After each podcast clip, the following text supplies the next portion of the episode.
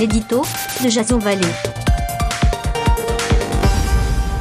Bonjour, nous sommes le 7 février 2019 et voici le titre de mon éditorial qui s'intitule La politique du déni.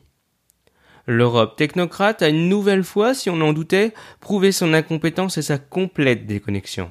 En effet, hier, la Commission européenne, au nom de critères de pseudo-concurrence qu'elle a elle-même rédigés, a refusé la fusion de deux géants, Alstom et Siemens. Si le constructeur Bombardier c'est la SNCF qui pleure.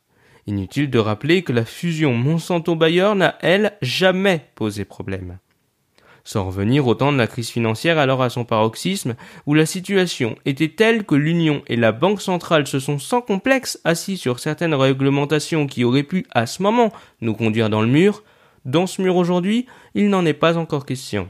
En revanche, le déraillement qu'engendre ce veto n'a de quoi réjouir que les syndicats et nous emmènera inexorablement dans le fossé de la guerre économique mondiale, qui plus est, à vitesse grand V.